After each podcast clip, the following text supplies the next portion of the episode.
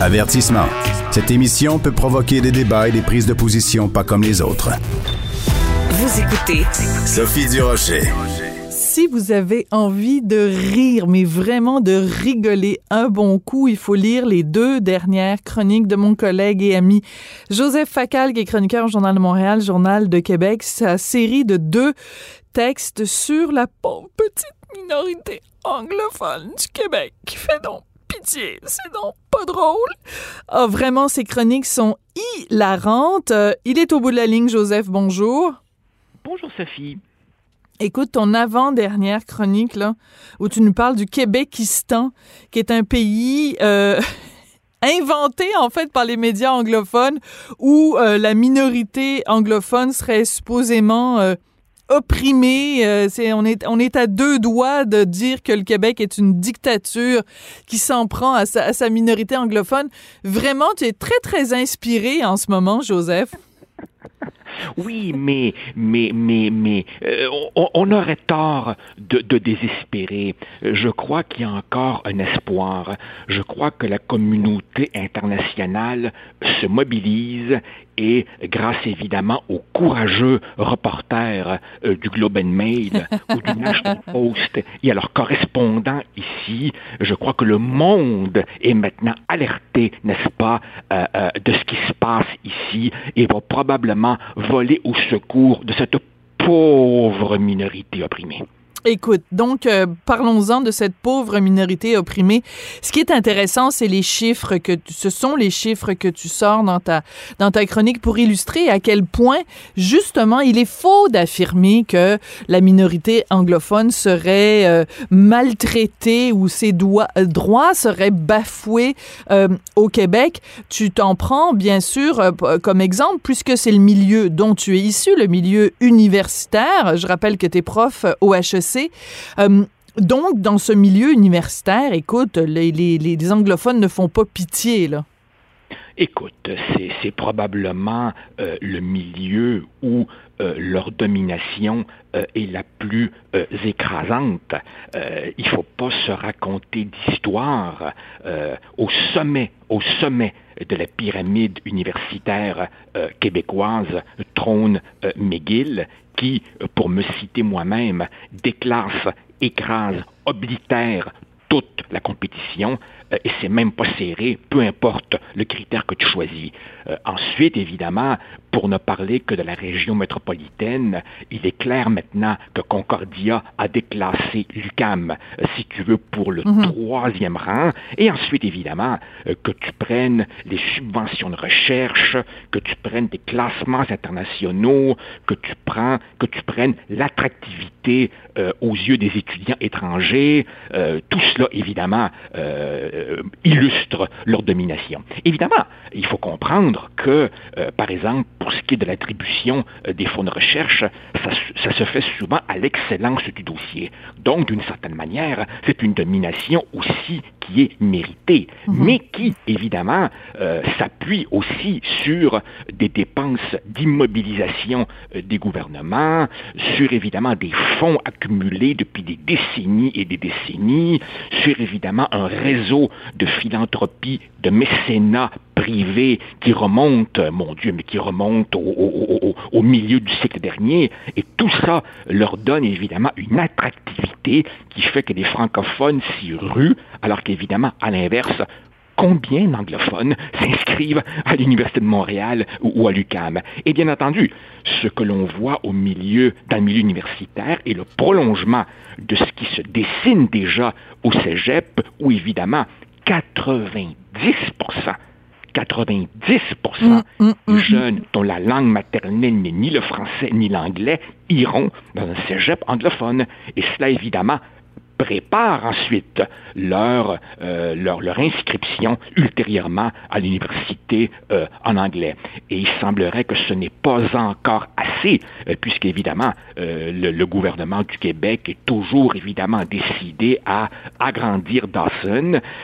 Et il reste évidemment, Sophie, à voir un petit peu, et là c'est pas clair, ce que vont donner ces mesures annoncées de contingentement euh, du nombre de francophones s'inscrivant dans les collèges anglais. On verra, mais pour le moment, pour le moment, s'il y a vraiment un domaine où ils ne font pas pitié, Ben c'est l'enseignement supérieur. Oui, et euh, la raison pour laquelle on parle tant de, de cette pauvre minorité anglophone au cours des derniers jours, c'est évidemment à cause du projet de loi 96 du ministre Simon Jolin Barrette pour cette réforme de la loi 101 et à cause de la réaction outrée, euh, vraiment de grimpage de rideaux euh, euh, poussés à l'extrême, euh, auquel on assiste aussi bien dans les médias anglophones ici au Québec, donc euh, la Gazette essentiellement et CJAD, et euh, également dans le reste euh, du pays. Donc, tu nous as parlé du National Post, du Globe and Mail, mais il faut voir les éditoriaux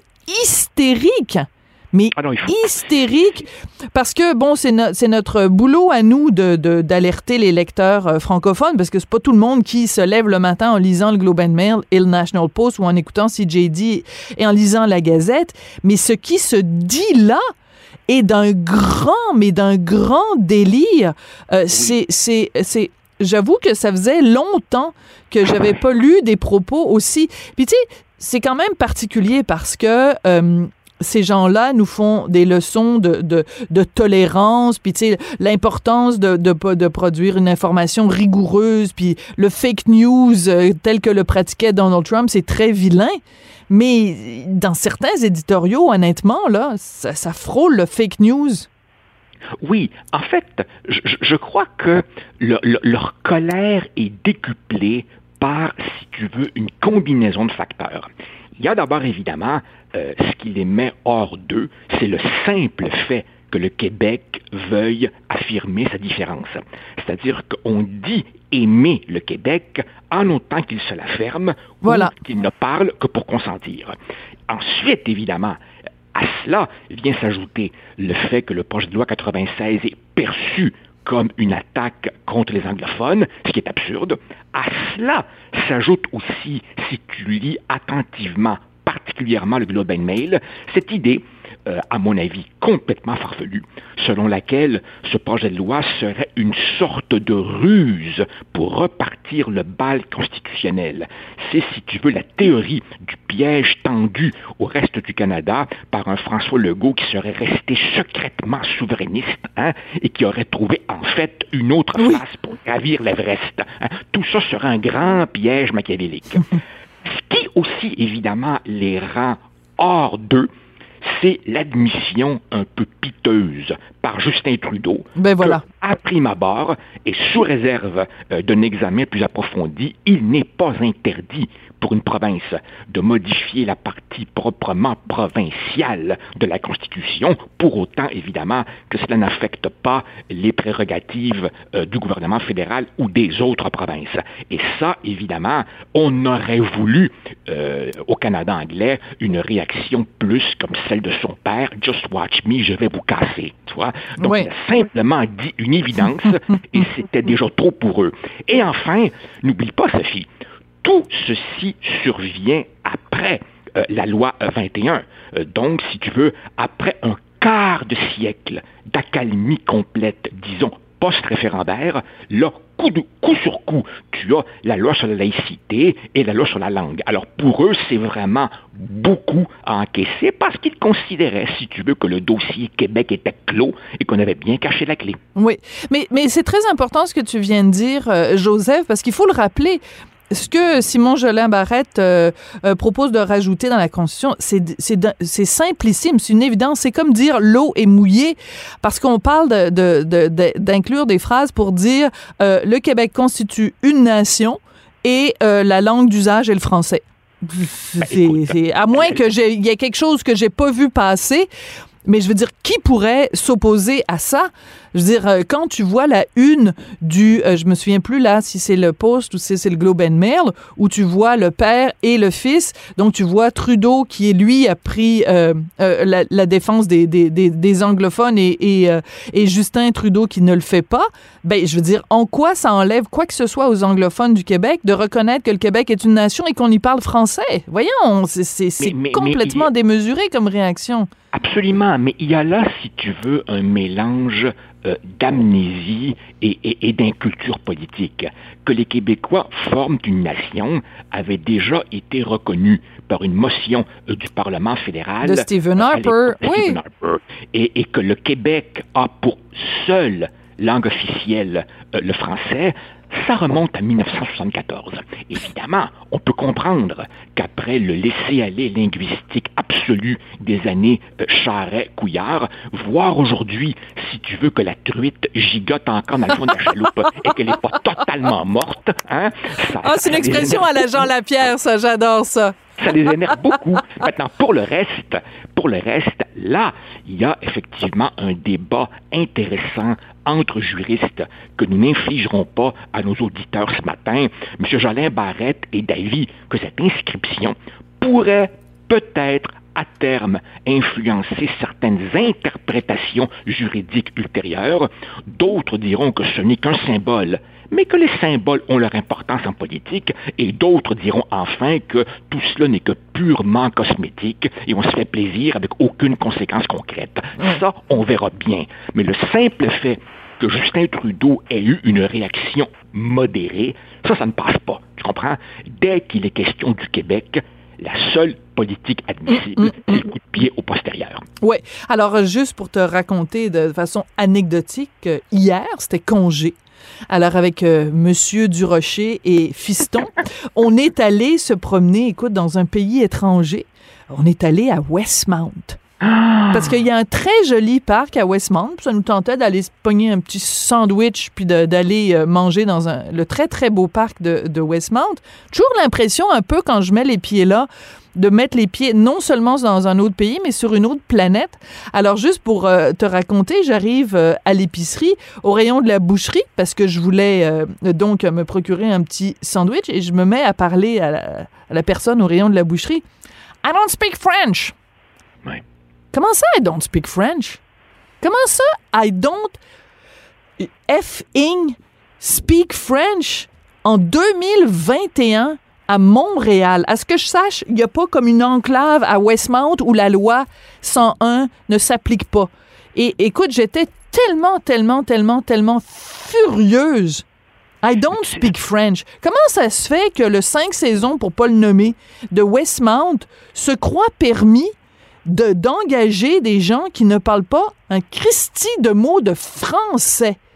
Mais tu vois, Sophie. Excuse-moi de m'énerver, là, mais je n'en reviens pas. Il va-tu parler de ça, Andrew Coyne, le gars du. du euh, le, commentateur Andrew Coyne, là, qui s'offusque que de, la façon dont on traite euh, la, minorité anglophone? Aaron Rand, là, le, chroniqueur, l'animateur de CJD, qui dit qu'on on est en train d'enlever tout l'oxygène à la communauté anglophone. Il va-tu s'offusquer de ça? Est-ce que quelqu'un qui. Est-ce que ces gens-là, quand ils vont à Toronto ou quand ils vont à Ottawa ou quand ils vont à Vancouver, est-ce que ça leur est déjà arrivé une seule fois de pas être capable de se faire servir en anglais? Dans aucune de ces villes-là. Mais non, mais à Montréal, on n'est pas capable de se faire servir en français et il faudrait qu'on se taise et il faudrait qu'on se mette à genoux puis il faudrait qu'on s'excuse d'exister. Je m'excuse, Joseph, là, mais...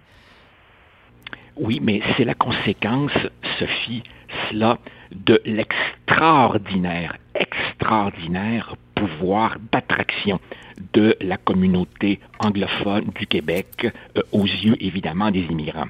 C'est-à-dire que nos anglophones de langue maternelle anglaise sont moins de 10% de la population du Québec, mais 46% des immigrants allophones, mm. quand ils feront ce qu'on appelle un transfert linguistique, adopteront l'anglais à la maison.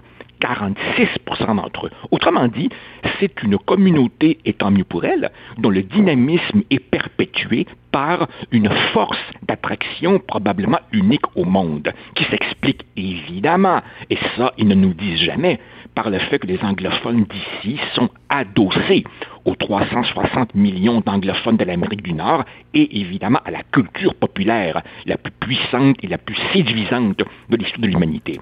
Par ailleurs, pas plus tard qu'en 2019, Sophie, plus de la moitié des immigrants arrivés mm, mm, au. Québec n'avaient aucune connaissance préalable du français. Et là-dessus, pour être honnête, ça interpelle aussi les politiques de sélection euh, du, du, gouvernement. Absolument. Et euh, oui, et je ne sais pas si tu as lu euh, en fin de semaine un texte, euh, très très bon texte de Jean-François Lisée dans Le Devoir, où il rappelle justement différents rapports sur la francisation des immigrants, les tests qu'on leur fait passer, le nombre de d'aberrations, des gens qui supposément avaient eu une très très bonne note à leur test de français, mais qui étaient incapables de, de, de, de, de dire ne serait-ce qu'une phrase, sujet, verbe, complément en français. Et, on, avait découvert que dans certains euh, pays où on faisait passer donc le test de français, il y avait des gens euh, spécialisés qui connaissaient les réponses aux questions puis les questions étaient toujours posées dans le même ordre. Alors, pour moyennant un petit tarif, tu pouvais te procurer la réponse aux questions. Donc, les gens apprenaient par cœur la réponse aux questions. Puis, il fallait surtout pas que l'examinateur te pose les questions dans le désordre. Sinon, tu répondais euh, Ma mère s'appelle Francine à la question euh, De quelle couleur est ton chien Mais, mais ce sont des aberrations et on a laissé ça traîner pendant des années. Écoute, Joseph, beaucoup d'occasions de rire, mais aussi beaucoup d'occasions de pleurer parce que parfois, c'est un petit peu désespérant. C'est une espèce de dialogue de sourds avec le reste du Canada. Et, euh, ben écoute, je sais c'est quoi, toi, ta solution? C'est que le Québec devienne indépendant. Mais euh, parfois, on en est vraiment euh, forcé à penser ça. Et, et, et, et je, je, te fais la prédiction, Sophie, que, évidemment, ce sujet va continuer à alimenter nos discussions, mais tu vas voir, qu'au fur et à mesure que la course à la mairie de Montréal va s'accélérer, on va voter dans cinq mois, quand les principaux candidats seront appelés à voir, à, dire comment ils voient l'avenir de la ville de Montréal, ben, tu vas voir que toutes ces questions de langue, de laïcité, de sélection des immigrants vont évidemment continuer à euh, alimenter les débats. Oui, ben souhaitons-le. Souhaitons que justement ça devienne un, un, un élément clé de l'élection parce que disons que jusqu'ici euh, Valérie Plante ne nous a pas impressionné par son, son respect ou sa volonté de, de maintenir euh, Montréal comme ville euh, d'expression française. Merci beaucoup, Joseph. à la, à la prochaine.